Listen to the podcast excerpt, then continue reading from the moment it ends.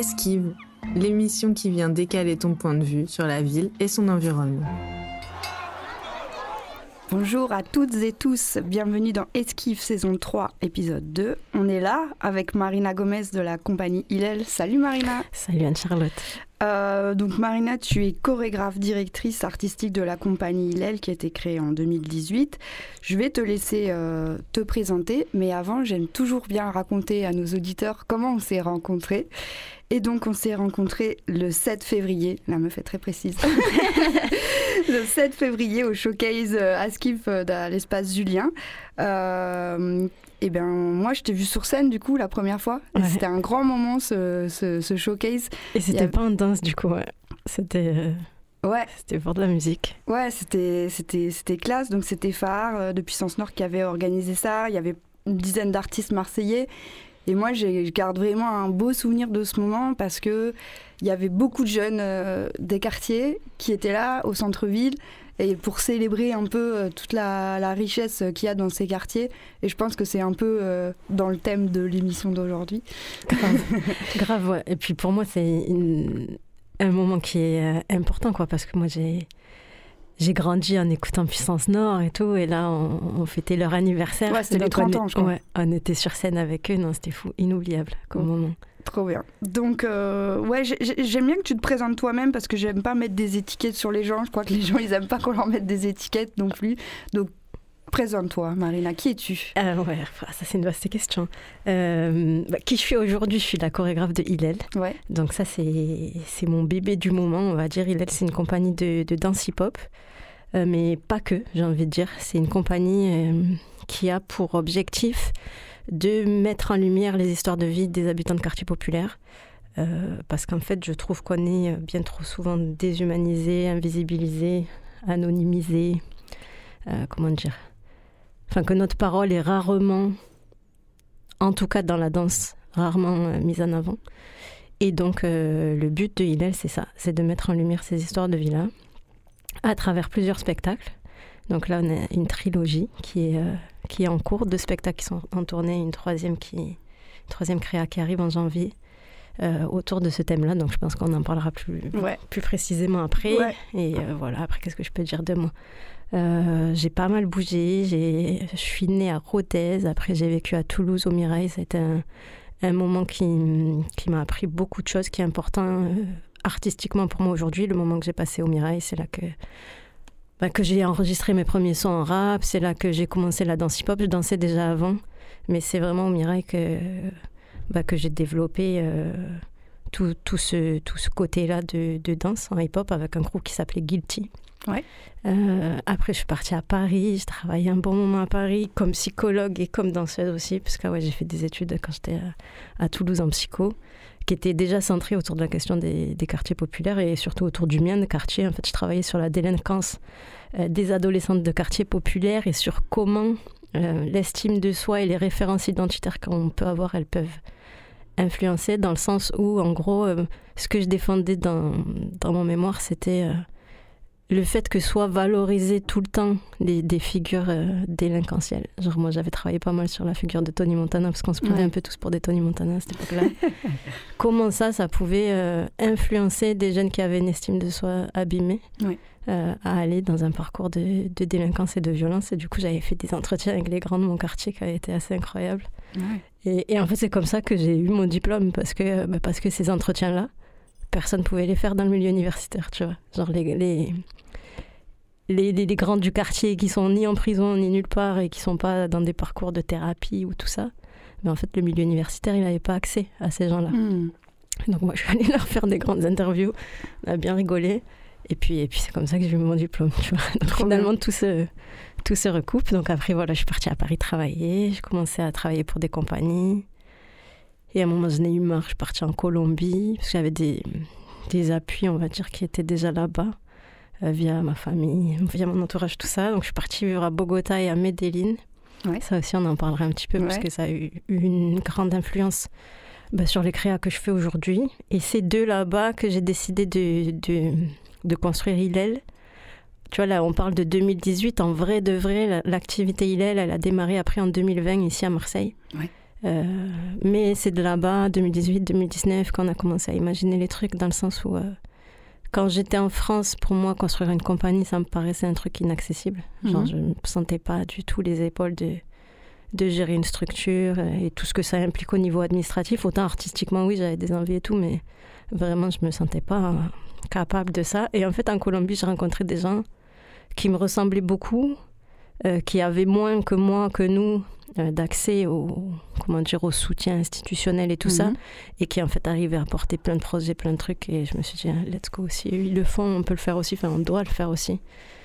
Et c'est comme ça qu'en rentrant en France, parce que c'était soit Marseille, soit rien, parce que ouais, je t'ai pas dit, mais quand. Depuis Toulouse, j'ai toujours eu beaucoup de liens avec Marseille, de la famille, des potes. On m'a toujours appelé la Marseillaise. quand j'ai quand j'ai quitté la Colombie, euh, j'étais en grande hésitation de rester vivre là-bas ou quoi. Euh, après, la, vie familiale a fait que euh, c'était plus raisonnable de rentrer à ce moment-là. C'était Marseille ou rien. Donc voilà, 2020, on a dit, il est, c'est à Marseille. Et c'était le bon moment, je pense, parce qu'il y avait une volonté aussi de, pas de la ville et des acteurs euh, culturels de, soutenir un peu plus les, les cultures hip-hop, les cultures urbaines. Et voilà, on s'est bagarré 2023, on est là. Trop bien. Bon, écoute, c'est trop bien parce que j'avais, j'avais euh, les questions sur euh, ton parcours. Ça, c'est fait, tu l'as dit. j'avais les questions sur justement la, le fait que tu avais fait de la, un master en, en psychologie. Donc, bah, ça, c'est fait aussi. J'en parle pas souvent, ça, tu vois, dans toutes les interviews que j'ai fait, les articles et tout. Des fois, je le glisse vite fait, mais en fait, le lien qu'il y avait avec cette histoire euh, du quartier déjà, de, de, mettre en avant les paroles des gens du quartier, qu'en fait, parce que c'est pareil, en psychologie, c'est pareil, il y a des grandes thèses euh, mm. psychosociologiques et tout ça, mais finalement, la parole de, de, nos gens, peu y ont accès en dehors de chez nous, tu vois ce que je mm. veux dire? Non, à part via le rap et tout, mais... Justement, moi, je trouve que c'est... Enfin, nous, nous deux, on, se connaît, on en a pas mal parlé, justement, de, de, de ça, de, du fait que tu avais travaillé en psychologie. Et euh, j'avais envie un peu de te poser la question peut-être un peu bateau. Qu'est-ce que ça t'apporte dans ton travail de, de chorégraphe? Tu as déjà un petit peu répondu, mais... Est-ce que tu veux justement peut-être euh, approfondir euh, cette question? Ouais, En fait, je pense que c'est un positionnement qui est global, tu vois, mm. que, que j'ai sûrement développé dans mes études en psycho, mais pas que. de, de en fait, d'avoir en tête que chaque personne, danseur ou pas, a euh, une histoire à défendre et, et que c'est important. Et tu vois, là, en ce moment, je travaille en milieu carcéral. On fait une création avec, avec des détenus. Et en fait, le regard que je porte sur eux, il est peut-être lié aussi à tout ce parcours en psycho et tout. C'est qu'à partir, pour moi, à partir du moment où ils franchissent la porte de, de, de mon atelier, de, de la salle où je suis, je n'ai rien à foutre qu'il soit détenu. Ce qui, ce qui m'importe, c'est la, la, singularité, la singularité de la personne, ce qu'elle a à dire, ce qu'elle a à défendre, c'est quoi son parcours. Et puis, et, puis, et puis, dans tout ça, en fait, d'avoir une empathie maximale dans le sens où, en fait, je sais pas, pour moi, il n'y a pas de bon, pas de mauvais, tu vois. Tu peux être un, un bandit, un, assassin, un artiste, un enfant. Ben, en fait, il y a. Comment dire Des fois, il y a des bons, a des mauvais choix. C'est parce que je veux pas nier ça mais il y a un parcours, il y a des causes, il y a, y a, des choses qui méritent d'être racontées. Et en fait, personne n'est 100% mauvais, tu vois. Je suis d'accord avec toi. Et j'aime bien trouver le bon chez les gens ou de qui on attend du mauvais. Moi, j'aime bien ça. Aller chercher, le... Aller chercher la lumière dans, dans le sombre. Et c'est un peu ça, tu vois, le logo Hillel, le quart de lune. C'est ça, la lune Ouais, le dernier quart de lune, c'est ça. Le dernier rayon de lumière. Trop bien. Bon, écoute, euh, on s'écoute un petit son Allez. Euh, on va mettre Morad pour Los Mios, tu vas le dire mieux que moi. Hein. pour Los Mios, celui-là je l'aime trop. Mais en fait, Morad, je l'aime trop déjà parce que je trouve qu'il met en avant le, le rap hispanique en Europe, là où ça fait longtemps qu'on l'entend plus trop, à part en Espagne. Et ouais, je l'aime trop. Et là, pour les miens, pour moi, ça, ça représente tout ce que, tout ce que je fais. C'est ça, pour moi, c'est pour, pour nos gens. Allez, on y va.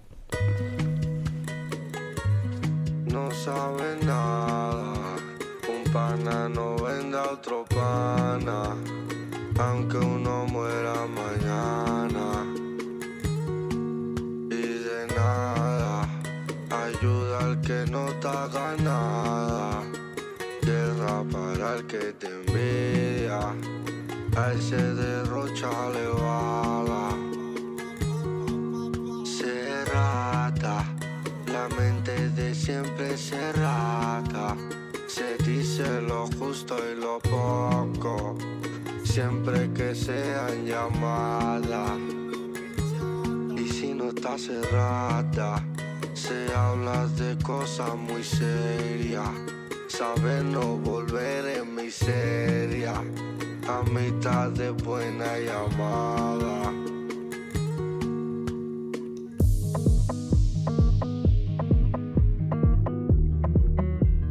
Jerarquía aplicada. L. Y nunca fallaba. Intento estar con el que ya está, con el que ayudaba. Me suelo callar si algo más yo me aconsejaba. Y solo yo está cuando hay que estar cuando la llamada. Sale la manada, no me lo pensaba. No cambio quién soy, ni quién yo seré, ni lo que yo quiero.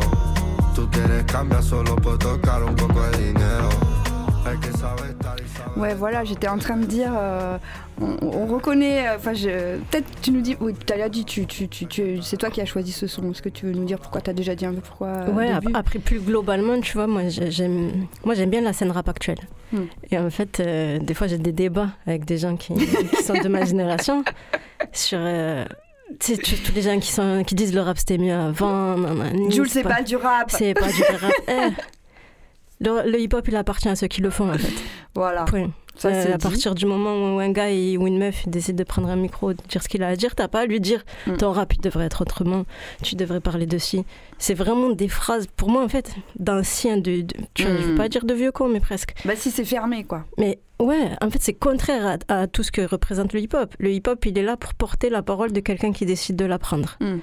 En fait, qui on serait, nous, un peu plus âgés, tu vois, à venir dire à nos jeunes votre rap c'est pas du rap, ce que vous faites c'est pas bon, vous devriez parler de ça, mais Mm. cassez-vous de là. En fait, on a le- l'art qu'on mérite, tu vois. Hmm. Si nos jeunes ils ont envie de parler que, que d'argent, de big rap, de meufs et tout, ben, c'est peut-être qu'on leur a pas transmis autre chose. Mm. Et ça, c'est notre faute à, nous- à, Ouais. à nous, tu vois, si on n'est pas content, on remballe.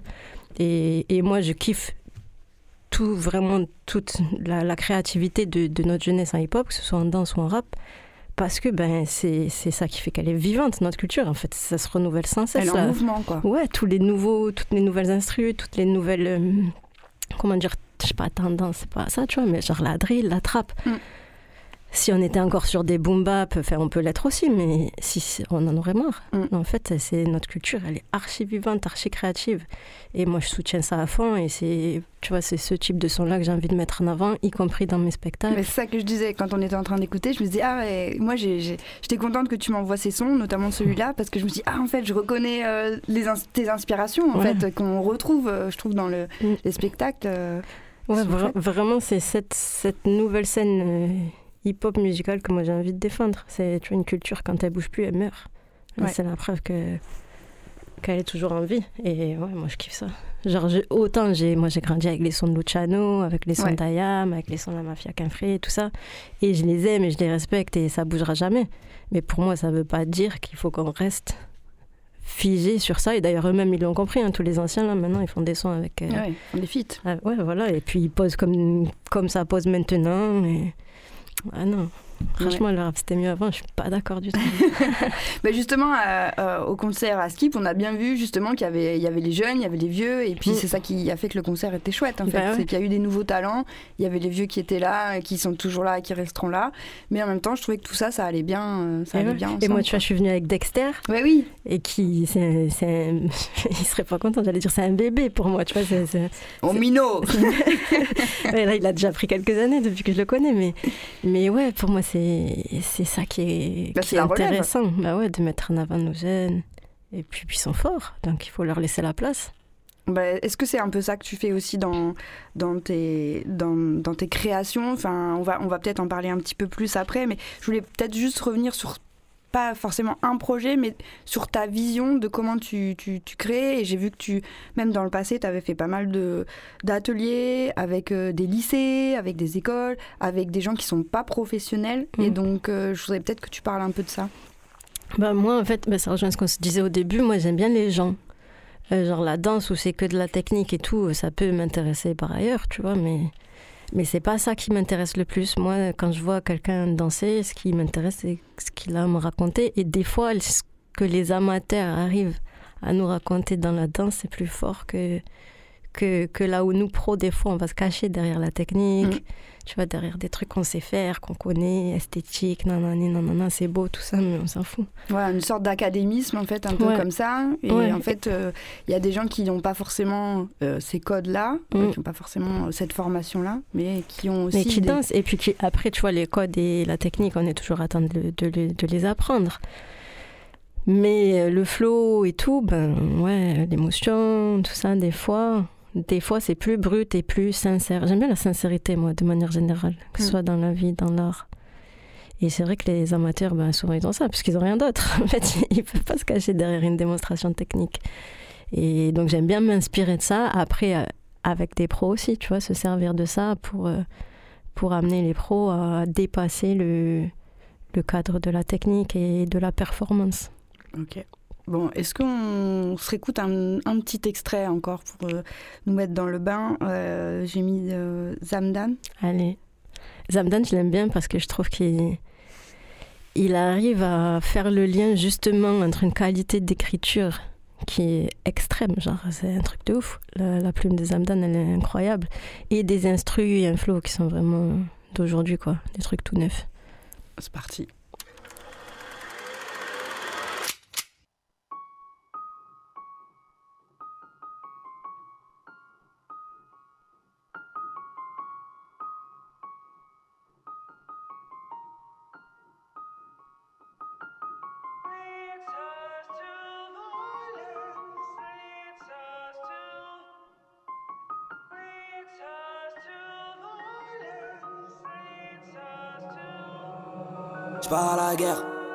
Ma mère c'est Athéna. Elle m'a élevé sans air, mais malgré ça on a tenu.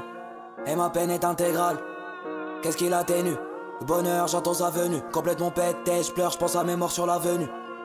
Je donnais mon cœur bêtement, maintenant c'est mec, mes cœurs. Je leur ai sauvé la vie, je leur ai sauvé la vie comme un pacemaker. Le seul remède c'est le temps, je converge depuis 7 heures. Y'a que le chant des sirènes qui effraie les mecs de mon secteur. J'ai jamais voulu d'un cabinet, faut nous ralasse après nous câliner. On était joyeux, on a fini mal, comme des joyaux qu'on a abîmés. Même si on est pauvre, on a des idées, chez nous c'est un luxe de pouvoir hésiter. J'ai tellement fumé, je évité. Aujourd'hui j'attends la redescente. Le soleil a brûlé nos cœurs. Qu'est-ce qui va renaître de ces cendres Bêtement, tu peux te faire descendre. On veut l'argent, l'or, le cristal, le pétrole. Pour quitter nos vies, peut-être qu'on changera juste en changeant de décor. J'avais pas d'âme jaune et encloisonné comme si j'étais mort. Je voulais pas sourire, je voulais pas parler, ça change pas mais maintenant je fais l'effort. Je à la guerre, ma mère c'est Athéna. Elle m'a élevé sans air mais malgré ça on a tenu. Et ma peine est intégrale, qu'est-ce qu'il a tenu Le bonheur j'entends sa venue, complètement pété, je pleure, je pense à mes morts sur l'avenue Ouais, je, je- merci pour euh, cette, euh, cette découverte. J'ai vraiment kiffé de toute façon tous les sons que tu m'as tu m'as envoyés. Et bon, celui-là, je l'ai vraiment bien aimé parce que je trouvais que ça, ça nous amenait à, à parler un peu de, du, du sujet de l'émission qui est quand même la cuenta. Quentin Medellin Marseille, Ouais. Alors peut-être qu'on peut parler quand même de, du triptyque, parce que Ouais. comme tu l'as dit, c'est trois spectacles en fait. Euh, Asmanti, Midi Minuit, Bac Nord sortez les guitares et La Cuenta. Mm. Alors est-ce que tu veux nous dire un petit mot un peu sur peut-être les deux autres, puis après on Ouais. passe à La Cuenta? Bah, Asmanti Midi Minuit, c'était le premier.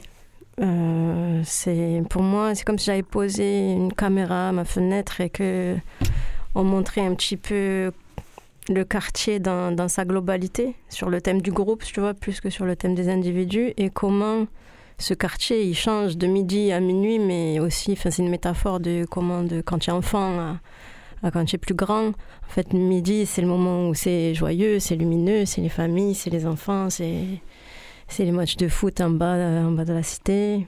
Et puis au fur et à mesure que la lumière décline, la tension monte et le soir ça devient nettement moins joyeux. Et puis quand tu es ado, quand tu es un peu plus grand, c'est là souvent aussi que tu te retrouves confronté à des choses qui sont, qui sont moins drôles, comme, euh, ben, comme l'incarcération de tes potos, comme la mort de tes potos, comme, comme eh ben, la réalité en fait de, de cette violence qui était là quand tu étais petit mais que tu calculais pas. Tu vois, genre moi le guetteur qui avait à l'entrée de ma cité.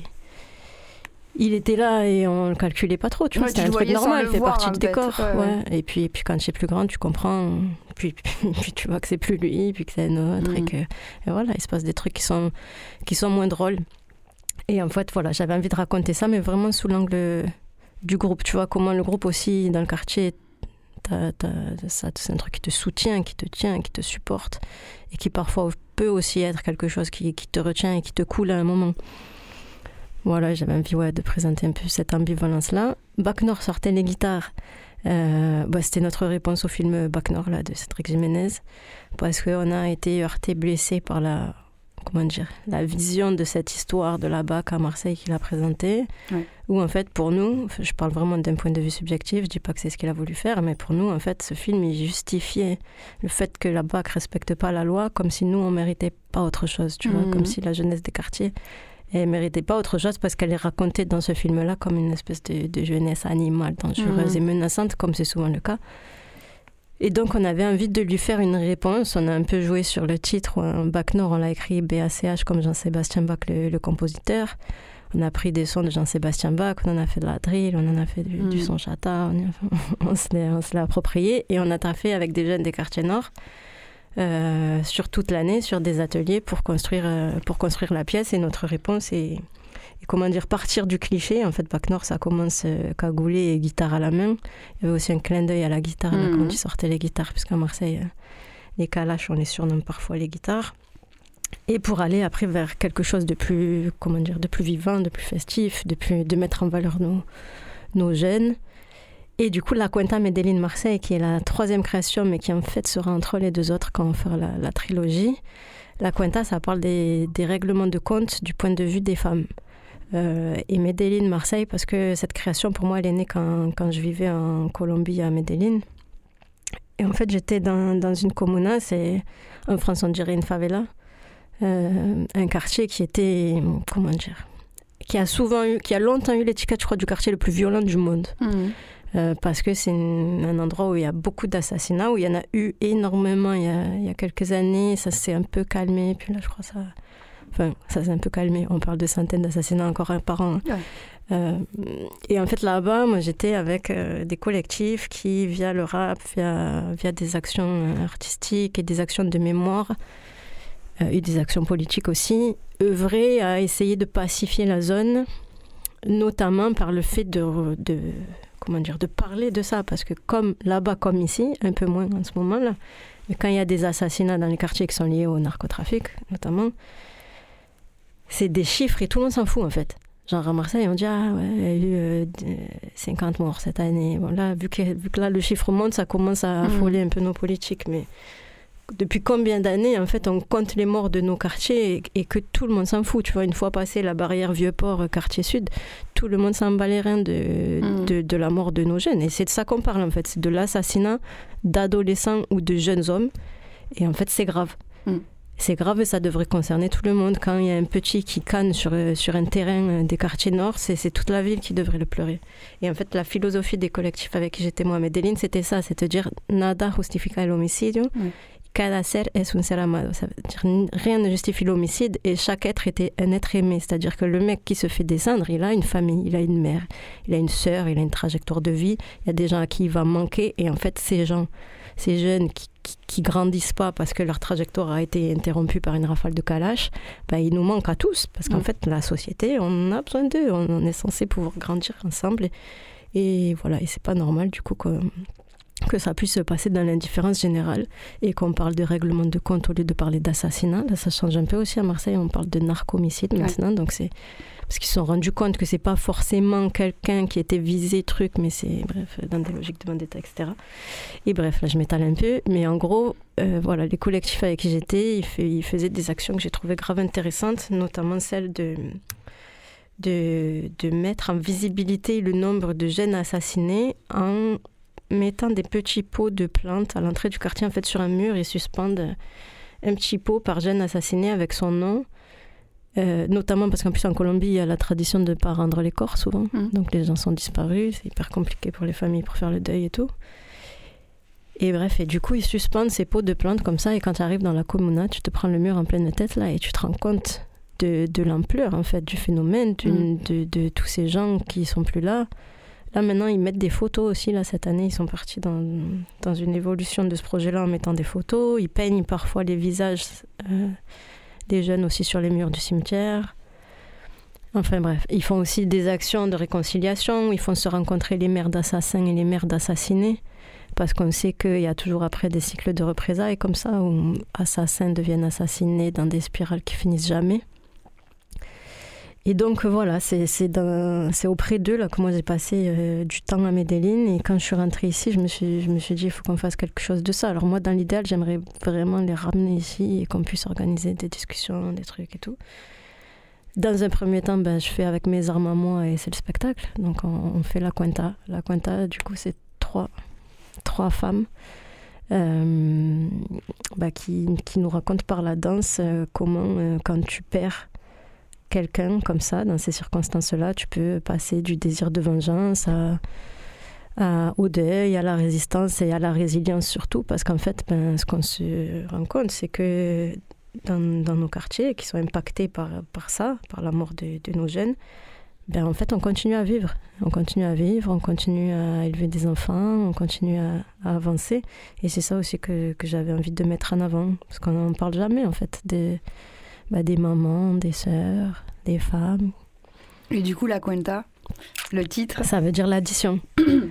bah, c'est un double truc, parce que pour moi, il y a ce côté de l'addition de c'est nous qu'on la paye, et il y a aussi en plus en espagnol un truc quand tu dis que tu vas, tu vas faire la, la cuenta, ça veut dire tu vas régler tes comptes, tu vois. Hmm. Tu, vas régler, tu vas régler le compte, il y a le fait que nous, on paye cette addition-là de, de nos jeunes qui, qui meurent. Et puis il y a le truc de l'idée voilà de ce décompte du nombre. Chaque, cette petite ligne dans la province à chaque fois qui vient nous dire ah, c'est le 51e mort cette année.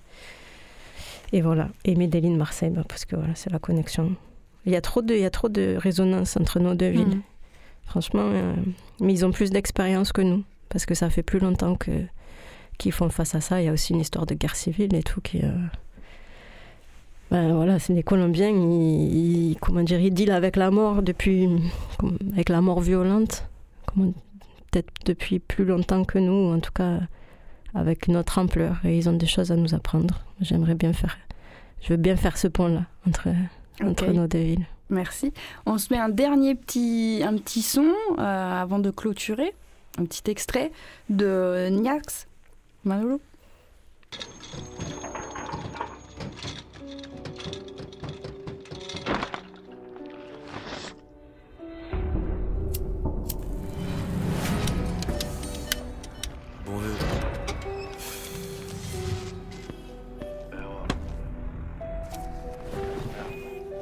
J'avance, je suis capable, cartable, j'encule des mères, je par les auditeurs de la rue parce que je la vis, je la prends à quatre pattes. Je fais pas de grave, maga trop du cul, tu vas me coûter 4 balles. Casse bélier dans la banquette, c'était le rap ou les caches. Moi je brasse pas, je suis pas menteur, je dépense grave, c'est pas très chlé, un bon V comme si dès plus tard j'espère avoir le mental de bien. Je suis créancier en C, j'ai plein de débiteurs. En moi quand je dis que j'ai tout manigancé, du D1 et Ferdido, muchos años, quiero el mundo como Montana. Si te niquer ta mère te suffit pas, je vais te ta mara. Tu parles sur moi en mode bon mais comme ça des pas je m'en fous pas mal, je te sauver chez ta J'ai pris une quiche, d'un coup j'ai vu maigrir ceux qui me disaient star of me Croyez j'ai pas d'amis, des fois être humble ça paye pas. J'ai pas percé le bon vieux, j'suis encore dans la grave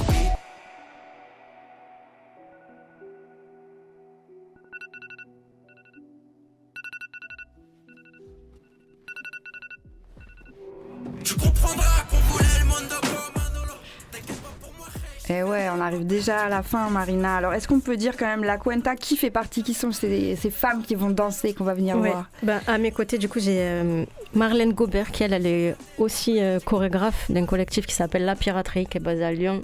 Ouais. Il y a Mariam Dogui, qui elle aussi est chorégraphe. Cette fois, j'ai pris, euh, au lieu de travailler avec des minots comme d'habitude, là, j'ai pris des, des solides, des vaillantes. Et Mariam, elle, elle, a une compagnie aussi qui s'appelle la Colombe Enragée. Donc rien qu'avec les, les, noms de leur compagnie, t'as capté quoi on est dans la même, la même ambiance. Ok, pour la euh, musique. La musique, c'est Arsène Magnard. C'est le même qui a fait les musiques de Bac Nord. C'est le même qui a fait les musiques d'Asmanchi. C'est mon binôme. Ok. Pour la prod Pour la prod, il y a Elisa Lecor. Elle aussi, c'est ma binôme des. Comment dire D'administration. C'est une vaillante de fou. C'est grâce à elle qu'on tourne. Et euh, bah, pour la lumière et la régie. Alors pour la, ouais, la lumière, je vais pas dire son nom encore parce qu'on n'a pas, pas, signé. Alors on dit pas. On n'a pas signé. J'attends la signature pour la scénographie peut-être. Je fais la scéno, venez voir du coup. Donc euh, les dates, ce sera le 9 décembre, euh, résidence au Pavillon Noir à Aix.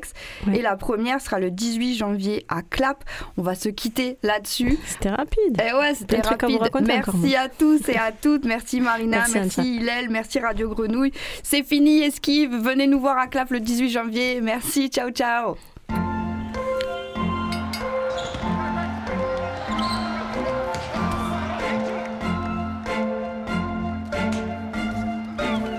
Esquive, l'émission qui vient décaler ton point de vue sur la ville et son environnement.